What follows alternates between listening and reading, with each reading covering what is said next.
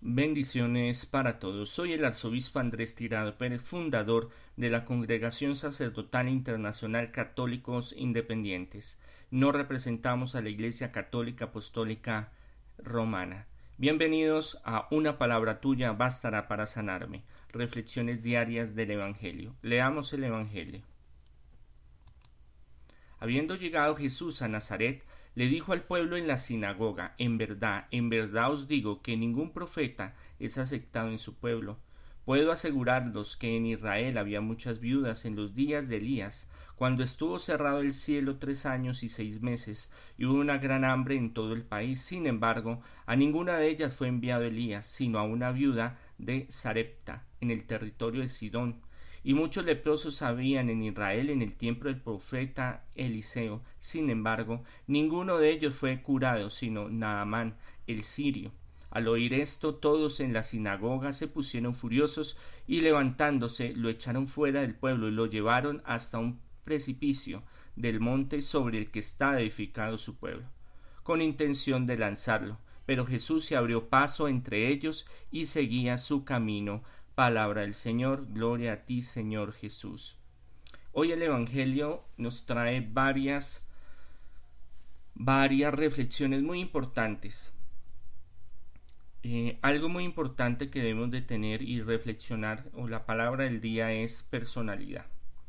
Jesús tenía claro lo que él estaba haciendo. Jesús sabía para dónde iba. Jesús tenía claro cuál era su misión, cuál era el encargo de su Padre. Él no estaba eh, pensando de pronto, tal vez, no es que él se despertó a los 30 años y dijo, ay mami, le dijo a la Virgen María, mami, mami, tengo poderes, puedo caminar sobre el agua, puedo convertir eh, el agua en vino, puedo sanar, puedo liberar. No, él ya venía con, con ese programa, esa programación, si lo quieren hablar desde el lenguaje informático, él ya venía con esa misión, él ya venía con ese objetivo muy claro y con una personalidad muy fuerte. Un líder, cuando no tiene una personalidad fuerte, eh, hay líderes positivos, líderes negativos, pero el líder en sí tiene que tener una personalidad fuerte, no para imponer, ni eh, eso es en el caso de los líderes negativos, sino para liderar, para convencer,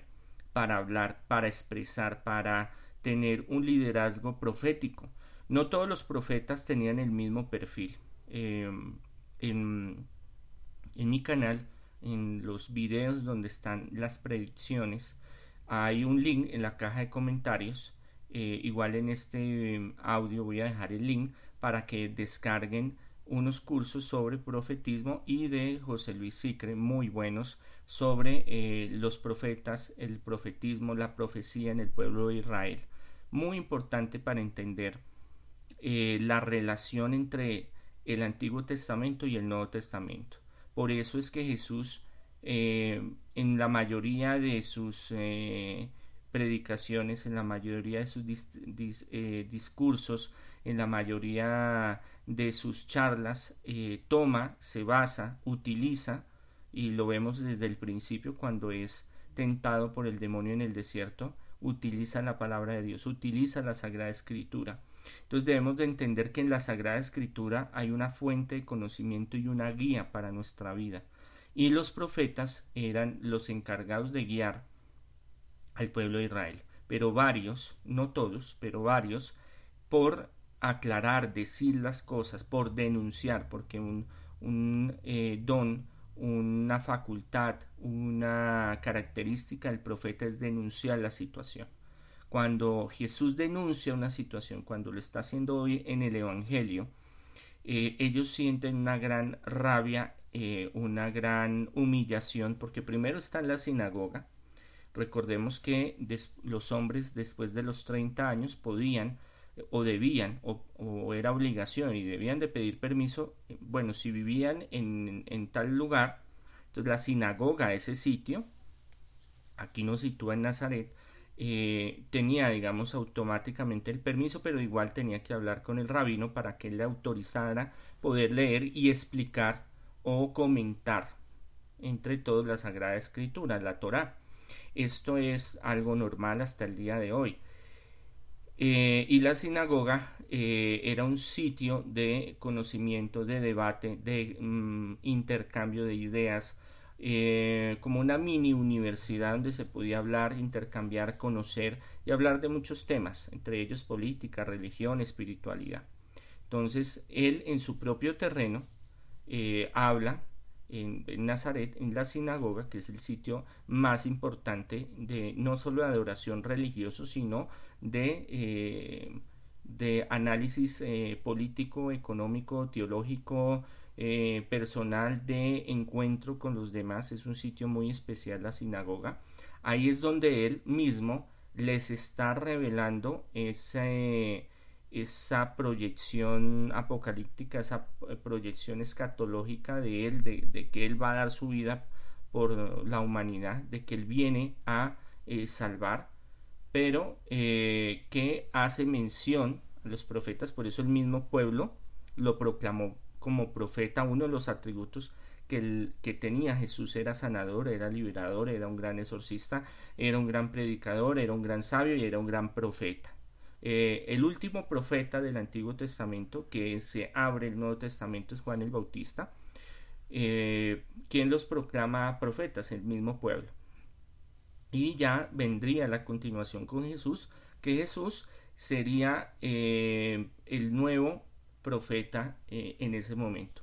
La persona que denunciaría, la persona que hablaría, la persona que mostraría una realidad que estaban viviendo, que no era oculta, que no era secreto, pero al enfrentarse al status quo, al establishment, a lo establecido, eh, pues genera eh, rencores, genera rabias, genera eh, una cierta serie de, entre comillas, humillaciones, así lo tomaban estos personajes, y por eso deciden cuando hay una persona que hace eh, blasfemia, que es un pecado mortal para ellos en ese momento, era o apiedrarlo, tirarle entre llevarlo a la plaza pública y no es esa imagen que vemos que cogen una piedrita y le lanzan, no, sino cogían una gran roca y se la estallaban en la cabeza.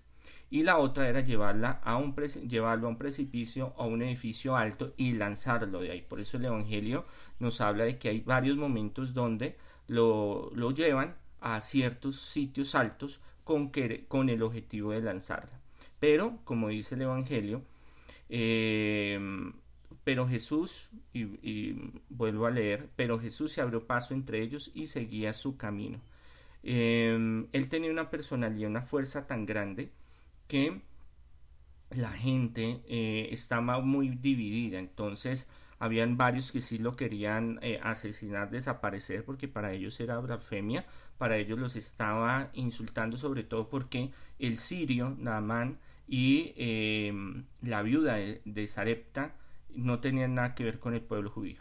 Entonces, para ellos primero era el pueblo judío y como ellos eran judíos, ellos tenían la alianza y ellos tenían una unión, un encuentro muy personal con Dios más que todos los demás eh, pueblos de la antigüedad y para ellos era lo primero, era exclusivo el Dios de, Israel, el Elohim, Yahvé, Adonai, como lo queramos llamar, como aparezca en la Sagrada Escritura.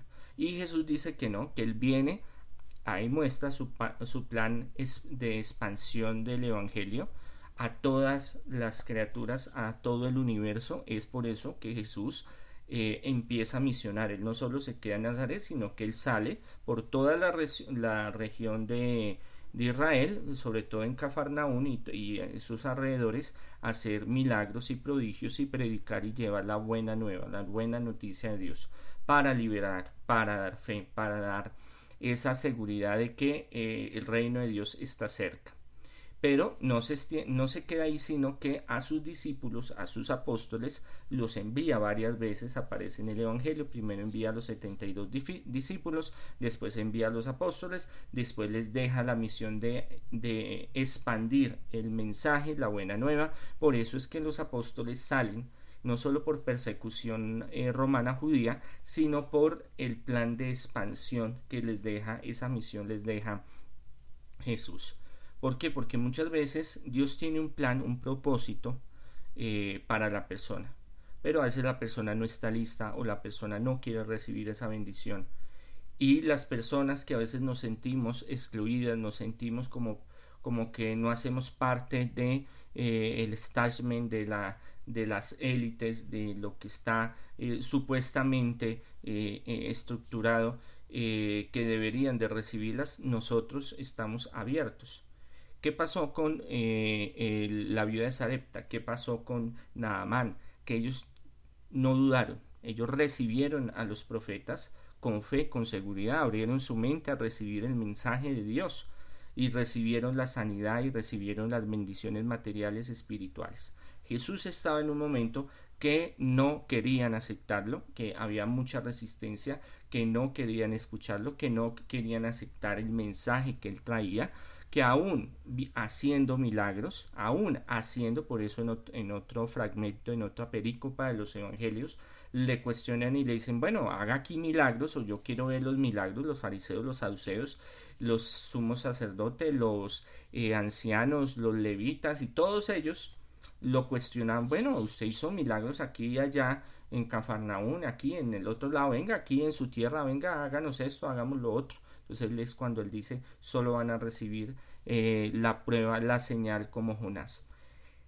Muy importante, si Dios nos da una misión, si Dios nos da un propósito, porque Dios en, Dios en todo tiene un propósito. Si nosotros tenemos claro el plan de Dios, nosotros tenemos que tener carácter y personalidad. Porque va a haber, va a estar el enemigo, aún la familia, va a haber mucha gente que no quiere que nosotros luchemos, no quiere que nosotros desarrollemos nuestro proyecto. Hay gente que no entiende qué es lo que estamos haciendo, pero tenemos que ser fieles al mensaje y confiar, así como lo hizo la viuda, así como lo hizo eh, Namán, de, eh, de confiar en el plan divino del Señor y creer en el poder de Jesús y creer que Él está con nosotros y que vamos a salir adelante. Eso es algo muy importante. Entonces no debe haber miedo, no debe haber inseguridad, no debe haber temor. Otra cosa muy diferente es saber si nuestros proyectos son los proyectos de Dios. Eso es otro tema que de pronto en otro momento lo vamos a tratar. Eh, si nuestros caminos van alineados al, camino del Señor, a lo que Dios quiere, porque Dios piensa una cosa y el hombre piensa otra, pero eso es diferente. Eso es, eso es otro tema que más adelante lo vamos a hablar de pronto en las, en las eh, reflexiones diarias del Evangelio. Por eso es muy importante tener personalidad, carácter, tener decisión, así como Jesús.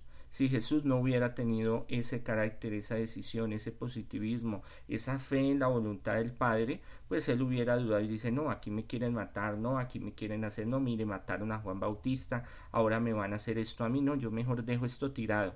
No, él llegó a donde tenía primero porque es Dios, Segundo, porque humanamente él desarrolló mucho su carácter, su templanza, y en estos momentos tan difíciles Dios le dio esa fortaleza y lo protegió.